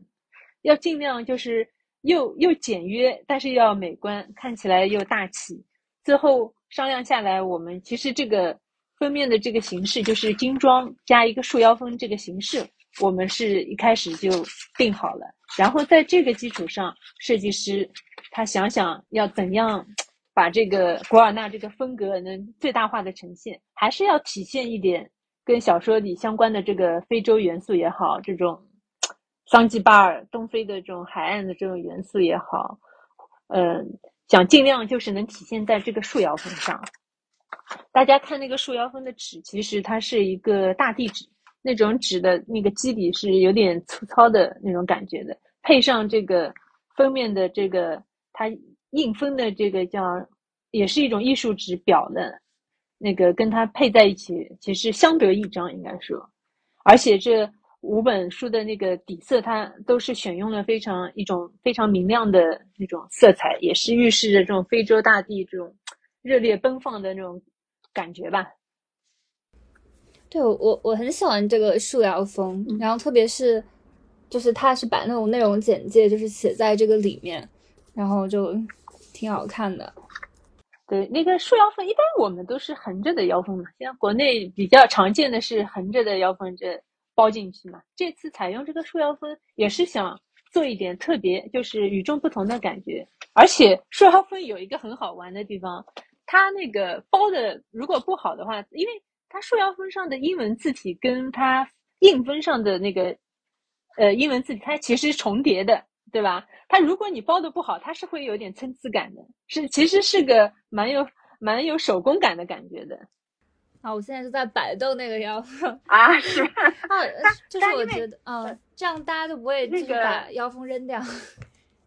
就是有很多一般人是会把腰封扔掉的，把腰封扔了，可以当书签嘛？当书签也很好。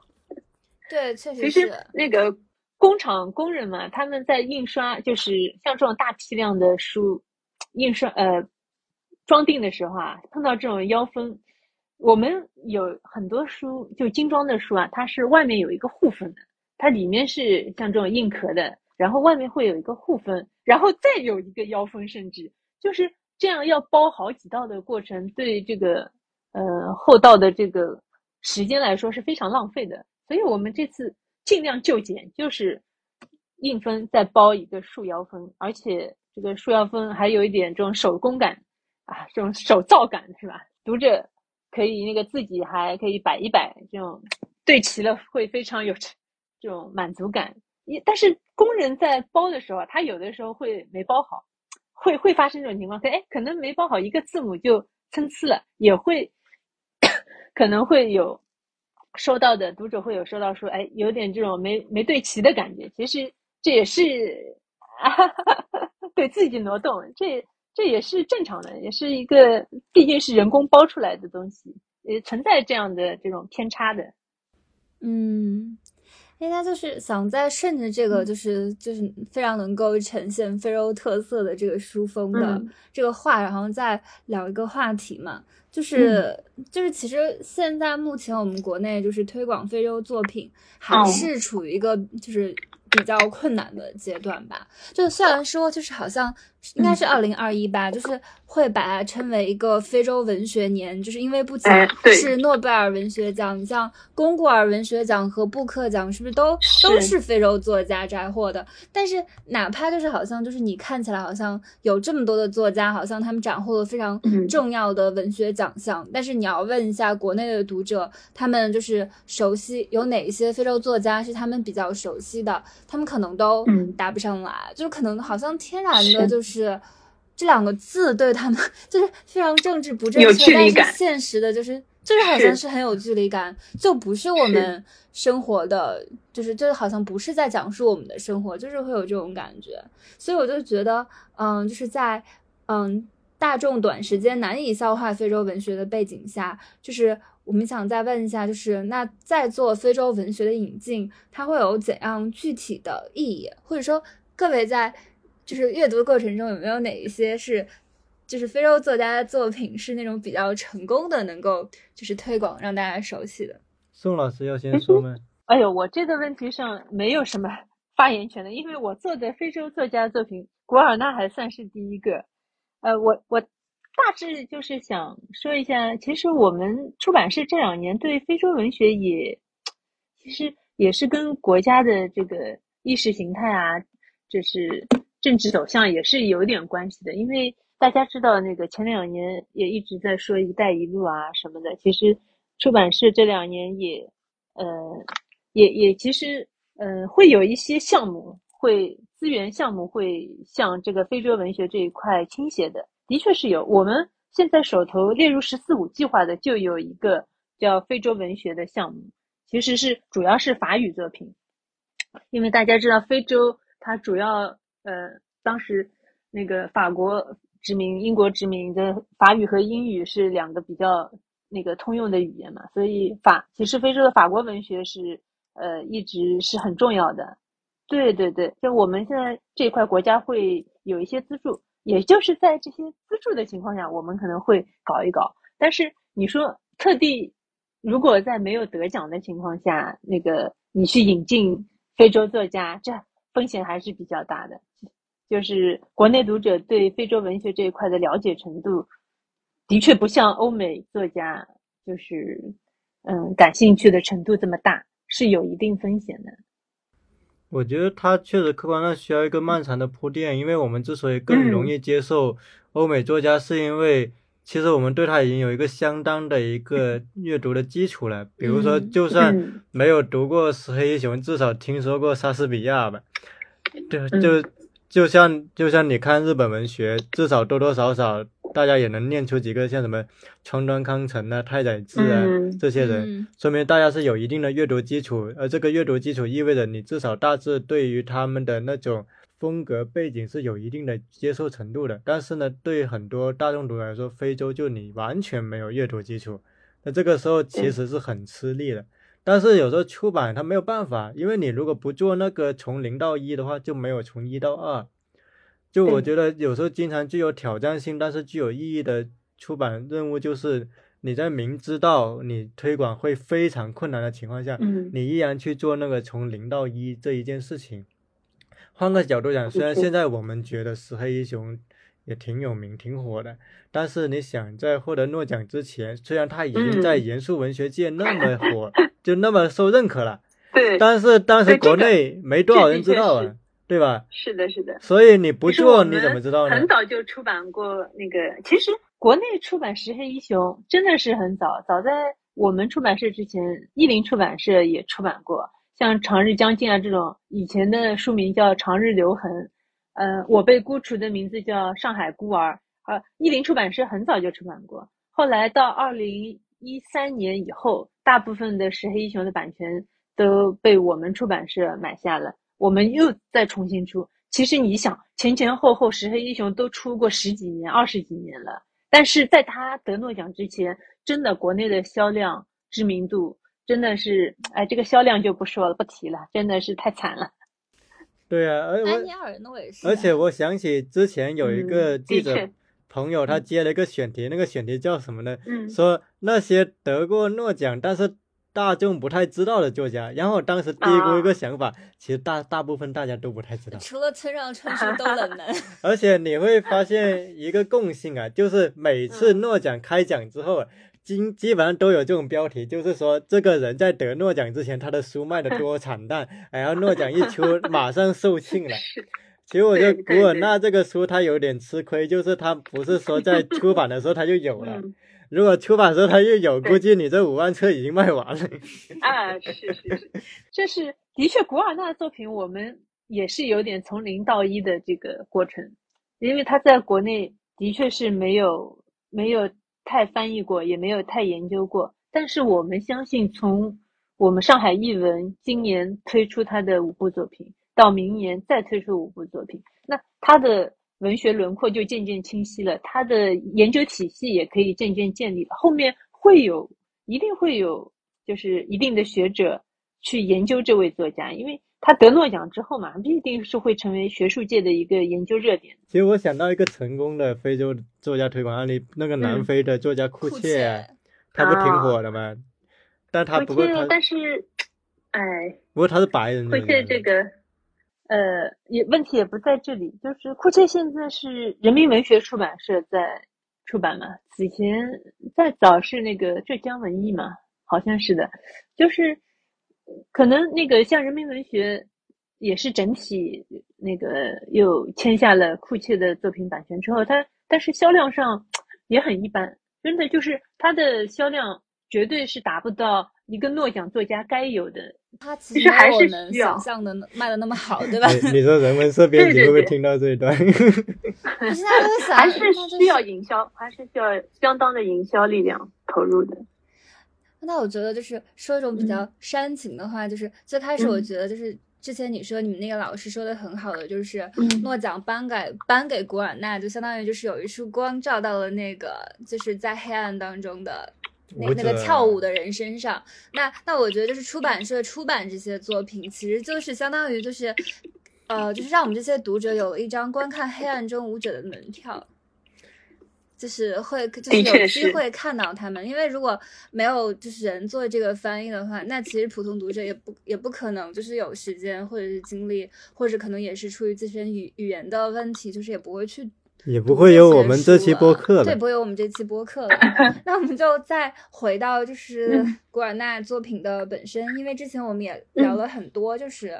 觉得古尔纳他写的也不仅仅是非洲，就是他也会关乎到我们每个个人嘛。那那就是也想再问一下二位，就是他的写作最可能击中就是中国读者的点是什么？或者是你当你在读到他的时候，是有哪些细节是让你想到你自己的？对，宋老师要先说吗？哎呦，这个点其实前面那个宗琛老师也说到的，就是说，比如说像呃，我们国家，他我们国家还是一个不是这种说是移民国家，但是我们国家城市化流动，然后像这种三四线小城市的人来到大城市打拼的这种情况还是比较多的。像他们就是来到城市打拼的这些年轻人也好，呃，中年人也好，不管怎么样，他们。就是相当于是一种异乡人呢，就是其实就是契合了，呃，古尔纳作品他的笔下一些主人公的特质了。不管你是从一个国家到另外一个国家，还是从一个区域到另外一个区域，呃，这种文化上、心理上的这种迁徙，然后带来的这种失落，带来的这种呃格格不入或者精神上的这种失落，肯定是。有它相通的一些特质的，嗯，就是怎么说呢？我可能，嗯，我也一直在思考这个问题，就是中国读者他读古尔纳，他能就是得到一些什么共鸣？可能这种，嗯，就像宗成老师前面说的小题小镇做题家，他来到大城市，他的这种，呃，也不完全一样。其实我。前两天还看到一个新闻，就是说，呃，像来上海打拼的年轻人啊，有很大一部分他其实他不在上海缴纳社保的，这是个什么意思啊？他其实就是很明确了，就是比如说他来上海打工，他的来上海工作，他的社保可能还是在自己的当地缴纳，这就意味着他没有想过要在上海落户，有没有想过他要最后要定居在上海？其实这个又跟古尔纳笔下一些主人公又不一样。他的主，他很多主人公他是知道的，他一旦逃到另外一个地方，他肯定是在当地要扎根了。嗯，哎，宗成老师你怎么看？是不是呃也不完全一样？跟中国的这些年轻人从小城市迁徙到大城市的这种心理，有有一些可能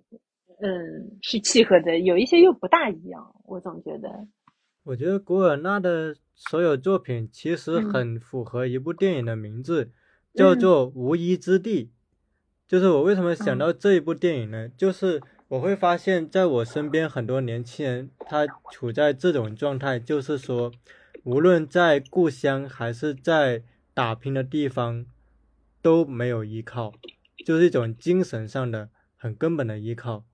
也就是说，他在故乡的时候。我举个例子，假如啊，他是一个呃，并不在国企和事业单位工作的人，那么他可能很难获得他故乡的父辈的理解。那爸妈说：“你为啥不找个稳定工作呀？”你笑到金字塔，你你你，对你你为什么不按照我们认为的成功的活法去活呢？如果他还是一个 同性恋，他怎么去面对异性恋父母的责难？所以吧，所以他回到故乡，他他的念头是天啊，我还是快点的走吧。但是呢，他去上海打拼，哎，这房价这么高，我怎么买得起？然后呢，他又会发现，可能他也很难融入本地人的圈子，因为第一口音都不一样，第二谈共同话题可能也不太一样，再加上那个房价呀、生活成本的，那是不是？而且啊。像这样的人，他还回不到，再也回不去自己的故乡了。因为这种心理落差，当你在北上广这样的大城市生活过一段时间，你你想要在前些年一直都说逃离北上广嘛，但是真的你是不是能再返回自己的家乡？无处可逃啊！对，就是你会发现，你无论是在一个比较发达的城市，还是可能嗯相对来说就是房价没有那么高、生活成本没有那么高嗯的城地方，你都没有办法真正的找到你自己的那个归属感，所以你也是在不断的流亡。我觉得可能你那个你并没有背负一个很沉重的一个历史负担，但是你还是觉得你会被不停的伤害。我觉得还有一点是，今天很多在城市的年轻人是处在精神和呃生活上的双重的幻灭。比如说，我之前嗯看到一个新闻界的朋友，他说他为什么读《赞美沉默》很有共鸣啊？因为《赞美嗯沉默》写到了他现在心有戚戚一点，就是在自己的故乡却仿佛难民一样的生活。为什么呢？因为他在新闻业工作，但是众所周知，咱们在这这里做新闻是很困难的，嗯，就是你很难做你想做的东西，是的，你要面临层层的审核。嗯，而同时呢，我我们又刚好赶上了这个大流行的时代，就是什么呢？你买个感冒药都有人打电话来问你，哎，你最早来上海是什么时候啊？你现在住在哪呀？你就好像你好像你偷渡过来了一样，就对吧？你你你明明在自己的国家，你怎么好像个难民一样？哦，然后还有就是，就因为前些天我也去参加了那个出版考试、资格证的考试嘛，哦，然后他那个要求也是你七天是不能离开上海的，然后他有调哦试，哟，假设你住的那个地方是处于江浙沪的交界处，那你可能是、嗯。因为有那个大数据会显示你到过嘛，那你知道怎么证明你就是你还是在上海的？你要在社嗯区打报告，或者是你要提供你在上海的房产证明，或者是租房合同来证明你没有离开上海。就确实是要有这种自证清白啊，真的是。对，自证清白，就是你要证明我是清白的。所以，当你嗯经历到这种生活，你再重新读，比如说重新读《海边》里面那个安检人员对他的哎种种的盘查的时候，你是不是就有共鸣了？虽然可能你们 对，的确，所以我说啊，古尔纳最潜在适合的读者，我感觉就是在中国的新闻业从事者，或者说就是这种在自己的土地上有一种流亡感的这种人。嗯，还有一种呢，就是我刚才说的，但是打双引号的，在大城市打拼的小镇青年，是的，就是在自己的故乡跟在大城市都没有家的感觉，就那种无依之地的感觉。我觉得他们有可能是被能够被古尔纳的文字所击中的，对，这是小圈人在 上海所以虽然他是一个呃非洲作家写的东西，但是嗯其实它是有啊潜在的一个巨大的市场的。当然，这个你刚刚说说的，我理解下来就是有一种难民心态了。我们明明不是难民，我们却有一种难民心态。这个就是我我最近在写一篇那个呃，就是《鲁滨孙漂流记》的那个解读。后来我写写到后来就就有一点感触，其实鲁滨孙他是被困在一个荒岛上，对我们现代人的启示来说，你没有被困在荒岛上，你其实被困在被被困在就是被困在小区里。哎，我们现在不都在荒岛吗 是？被自己困住的，对，也是。而且我们哎现在就是是盖嗯拼运气，你现在去旅行，你得拼运气啊，就赌你不被封啊。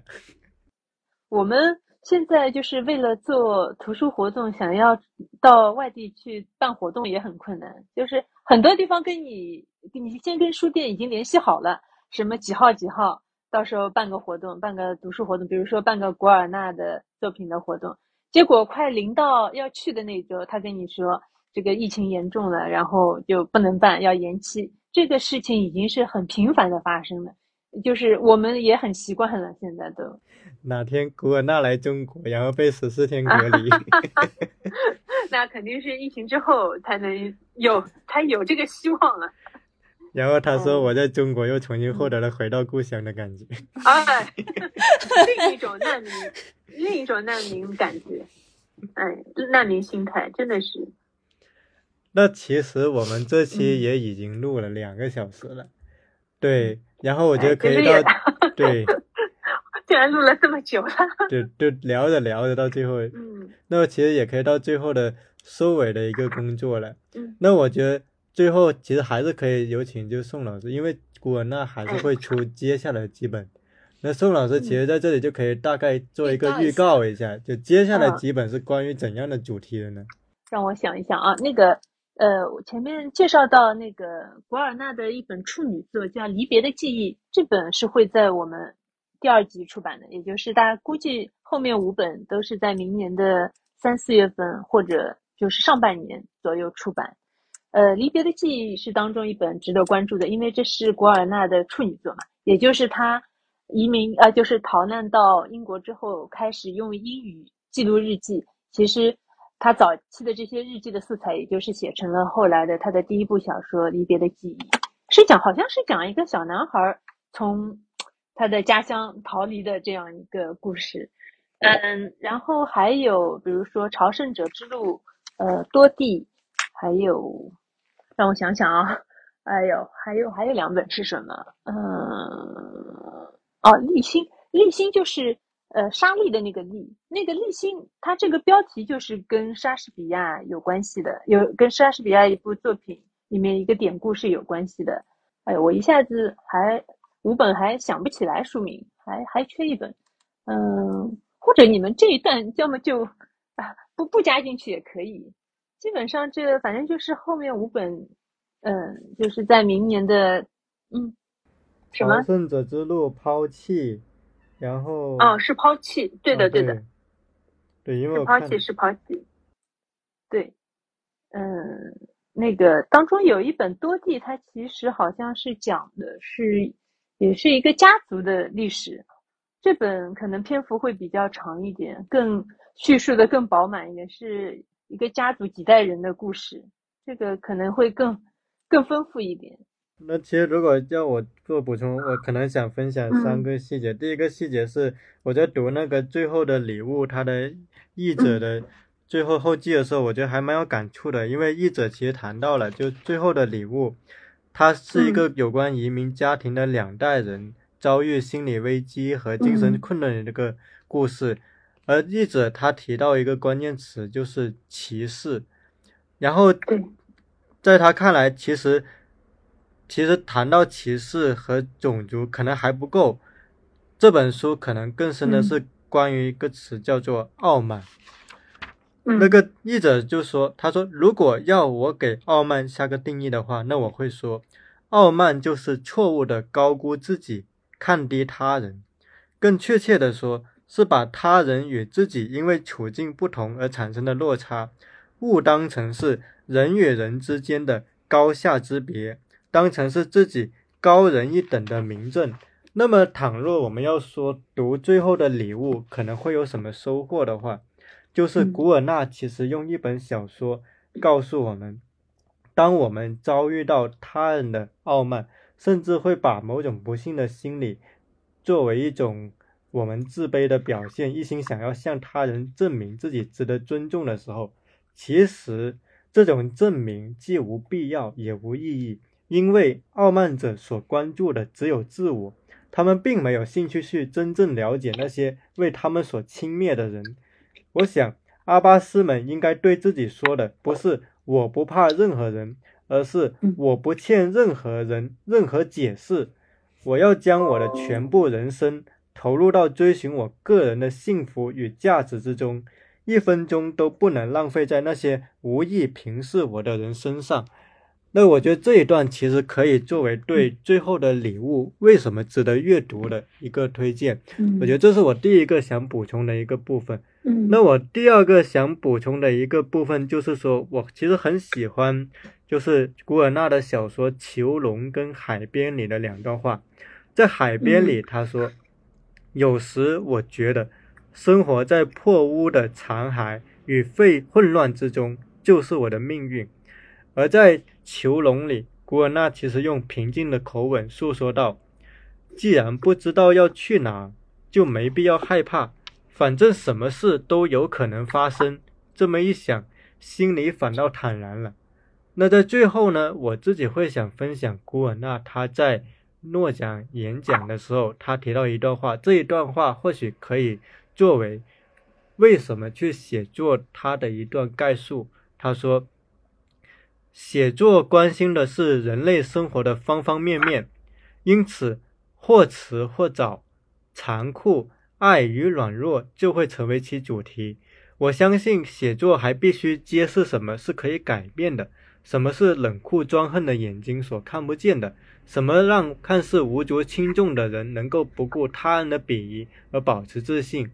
我认为这些同样也有书写的必要，而且要忠实的书写，那样丑陋与美德才能显露真容，人类才能够冲破简化与刻板印象，现出真身。做到了这一点，从中。便会生出某种美来，所以这或许是我认为古尔纳的写作带给我们最大的一个启示，就是在任何时候，我们都不要急于对一种生活、一种人做出轻易的判断、轻易的标签的概括，而应该用一种复杂的视野、一种同共共情的视角来去观察他人的生活。的确是那个。我觉得，如果我要再补充一点的话，因为我们这一场其实谈的最多的是集中在海边啊，最后的礼物和那个赞美沉默这三本作品上。其实，呃，古尔纳最重要的代表作还是发表在一九九四出版于一九九四年的《天堂》这部作品。这部作品，它就像我前面介绍过的，它是讲他桑基巴尔祖辈的故事，是从一个小男孩的视角。讲述他那个被父亲卖给一个商人抵债，然后跟着这个商人周游世界，一路行商。嗯，这这很有意思。这部作品有点像一部成长小说。哎，这是又是一个就是类别。呃，前面有这种讲复仇的，讲什么的，然后到这部作品里面，他其实从小男孩的视角，他讲了一个有点典型意义的这个嗯成长小说。然后这部小说里面，我说它的结构其实就有点像那个《一千零一夜》的那种山鲁佐的那种，呃，一页一页讲故事的那种感觉。然后他的小说内容里面，因为小男孩跟着这个商人一路行商嘛，在各个部落之间行走，看到了很多这种非洲的这种呃风俗、这种宗教、这种传说。各种元素都融合在一起，哦，可读性也是非常强，非常精彩，让你也是会勾着你一点点跟着这个小男孩的视角，跟着他的经历一点点读下去。然后到最后，小男孩的这个结局，他有一个最后的段落，其实是非常精彩的一段。我也想给大家读一下，看看他最后是怎样给这个小男孩收尾的。这个小男孩主人公叫做优素福。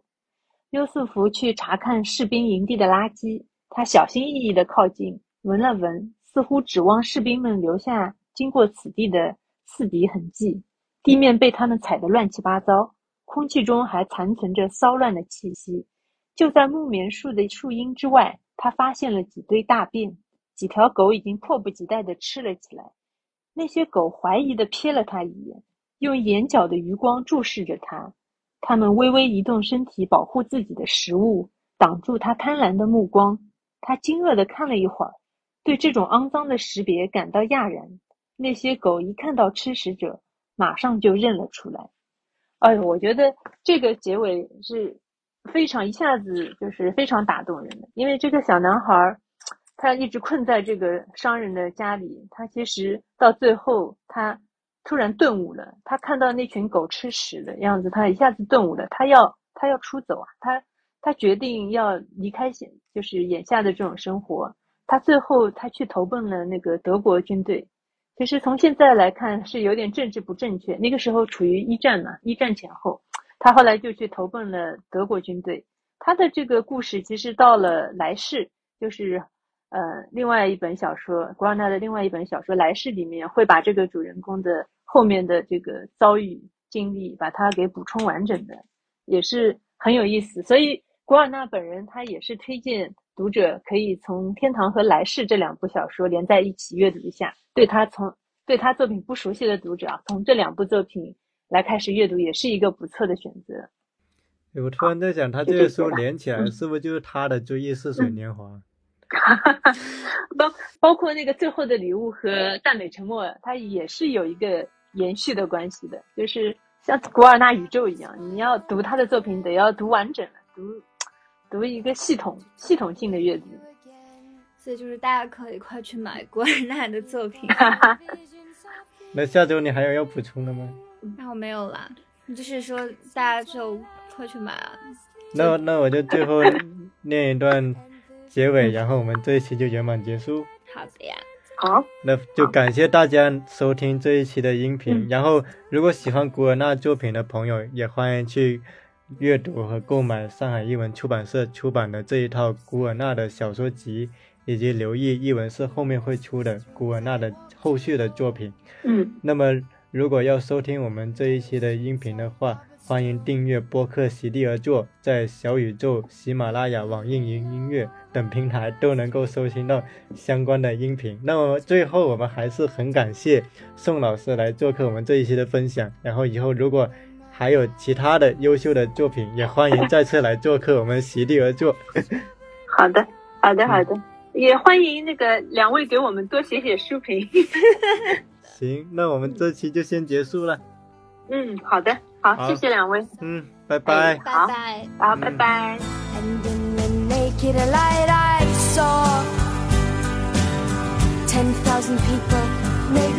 And People talking without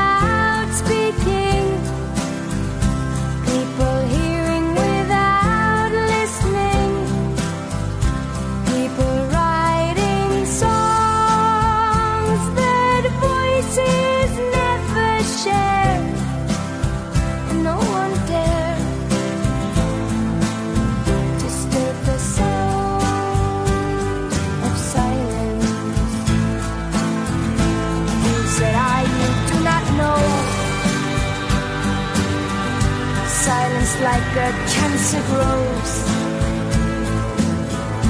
Hear my words that I might teach you. Take my